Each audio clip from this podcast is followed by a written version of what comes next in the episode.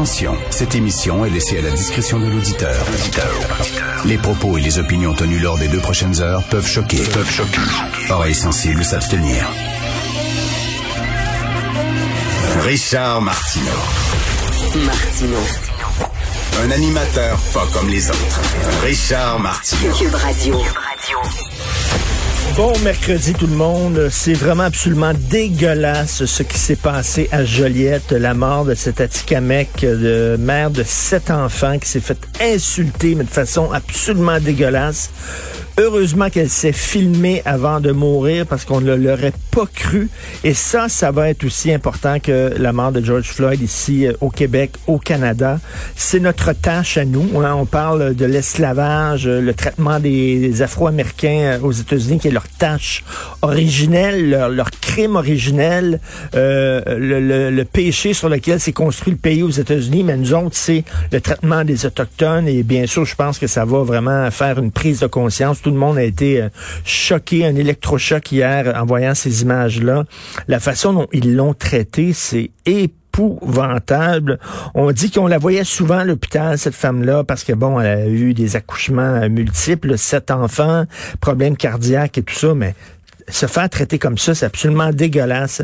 J'espère qu'il va avoir une prise de conscience et que ça va changer. On va certainement en entendre beaucoup parler. C'est totalement honteux. Ce qui est honteux aussi, c'est le débat d'hier entre Biden et Trump à l'image d'un pays où les gens ne s'écoutent plus, où les gens n'échangent plus, où les gens ne discutent plus, où on fait seulement euh, gueuler l'un après l'autre. Biden qui avait un sourire forcé euh, sur le visage, qui disait au président des États-Unis, Shut up, you man. Euh, et l'autre qui arrêtait pas de parler, qui écoutait pas, qui interrompait toujours. Et ce qui était quand même épeurant, c'est deux choses. Lorsqu'on a demandé à Donald Trump, euh, est-ce que vous êtes prêt à dire euh, aux euh, suprémacistes blancs euh, que vous voulez rien avoir avec eux autres, que vous vous séparez d'eux, que vous les condamnez totalement? Il l'a pas fait. Il s'est retourné vers Biden puis il a parlé des antifas. Les antifas, c'est épouvantable et tout ça. Et non seulement ça, mais il a dit à propos des rad, de- des suprémacistes blancs, step back and stand by. C'est-à-dire reculer, là, mais restez là quand même. Le restez là en réserve. Si jamais on a besoin de vous, vous allez être là. C'est épouvantable. Ça n'a pas de bon sens. C'est totalement épeurant. Et lorsqu'on demandait euh, aussi, lorsqu'on a demandé aux deux euh, candidats, euh, Chris Wallace, est-ce qu'il a demandé est-ce que vous seriez prêt à concéder la victoire de votre euh, adversaire euh, aux prochaines élections si jamais vous perdez, même avec une marge de manœuvre qui peut être petite.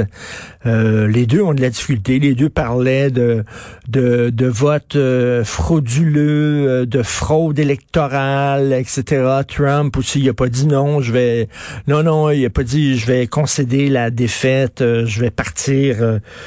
La tête haute et en mettant les dossiers en ordre pour préparer tout ça pour mon successeur. Absolument pas. Il a dit, écoutez, il va avoir des votes frauduleux, tout ça. Donc, lui, déjà, il laissait sous-entendre que s'il perd, c'est un coup d'État, c'est une fraude, ce qui augure très bien pour le 4 novembre. Mais la même chose pour Joe Biden aussi, là, qui avait beaucoup de difficultés à dire, ben, il aurait dû dire oui.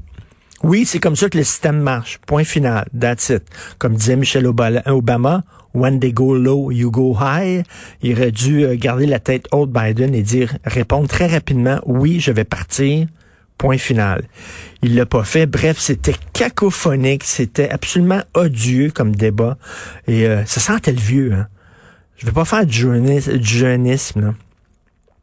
Je veux pas dire que les vieux ont pas leur... euh, les personnes âgées, les personnes de 70 ans et plus n'ont pas euh, euh, une, des choses à faire euh, et qu'on devrait les tasser, c'est pas ça, mais ça sentait le vieux en Christie, là. Biden, euh, vraiment, moi, je reviens pas que les démocrates aillent au bat avec Biden. Je le regardais hier, je disais, je trouvais que c'était pas l'homme de la situation. Sa force, c'est la faiblesse de l'autre. C'est tout.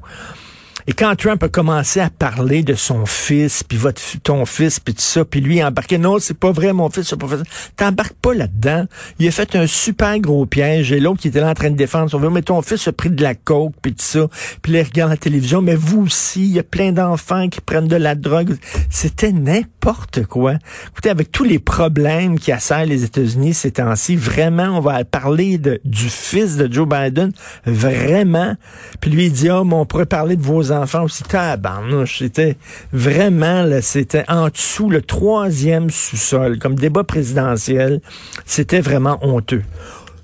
Troisième chose totalement honteuse, une histoire absolument dégueulasse qu'on peut lire dans la presse.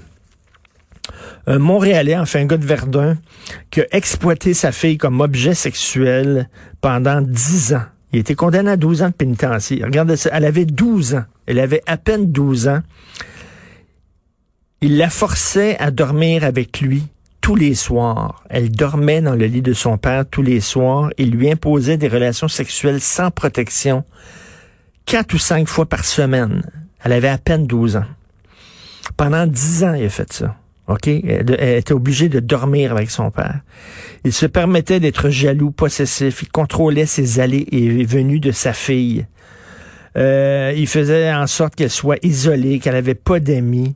Euh, elle était finalement, elle a fini par être totalement dépendante de lui. Elle l'admirait. C'était une histoire absolument dégueulasse.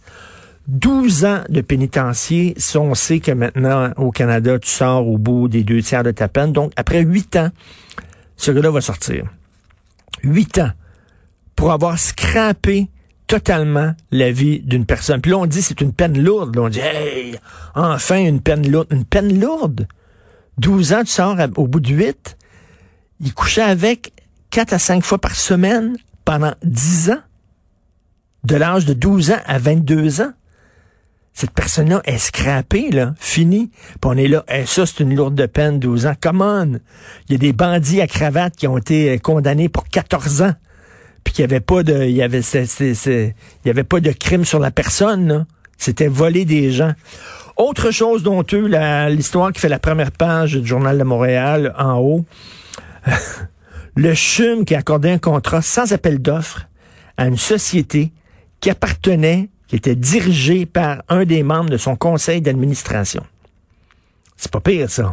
Le CHUM qui a accordé un contrat sans appel d'offres à une entreprise qui est dirigée par un des membres de son conseil d'administration. Et vous savez que si euh, si c'est un contrat d'un million de dollars, vous devez rendre des comptes, vous devez faire un appel d'offres, etc. Donc, finalement, le contrat, c'était 999 999 dollars. Un dollar en bas de million. On a-tu des poignées dans le dos, là? On est-tu niaiseux à ce point-là, là?